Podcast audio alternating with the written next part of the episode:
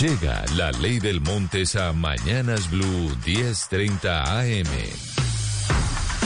¿Cómo se mueve la política nacional y regional? ¿Qué está pasando en las campañas electorales? ¿En qué andan los candidatos? Información de primera mano para que usted esté bien informado.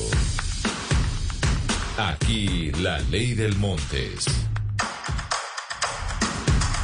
Oscar, en época electoral una de nuestras eh, de nuestros deportes favoritos es la gabinetología, es decir, qué personas van a ocupar eh, los cargos de ministros en caso de que llegue uno u otro candidato. Rodolfo Hernández ya dijo que William Ospina sería su ministro de Educación en caso de que William Ospina, en caso de que Rodolfo llegue a la presidencia. Acuérdese de esa columna de Ospina hablando muy bien de Rodolfo Hernández.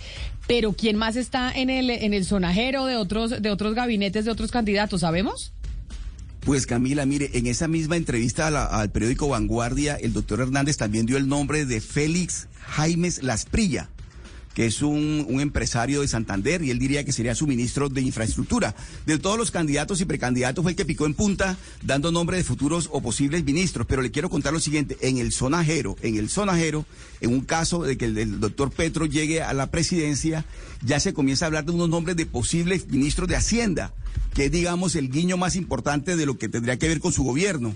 Y en ese sonajero suena, están José Antonio Ocampo y está la doctora Cecilia López. La doctora Cecilia López y el doctor José Antonio Ocampo, ambos muy prestigiosos economistas, están en el sonajero de posibles ministros de Hacienda del doctor Petro en un eventual gobierno del doctor Petro.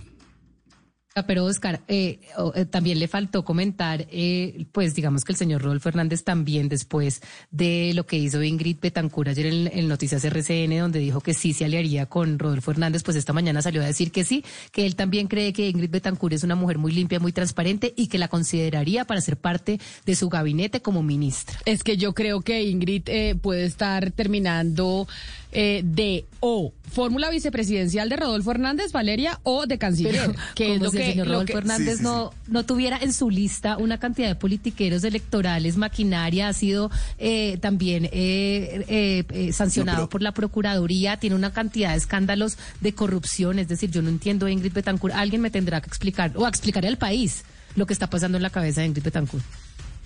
11 de la mañana, 59 minutos. Nos vamos con las noticias del mediodía. Esta es la ley del Montes y volvemos para hablar del hambre también en Colombia. ¿Qué tan grave es el hambre de los niños y los habitantes en nuestro país? Eso después de las noticias del mediodía.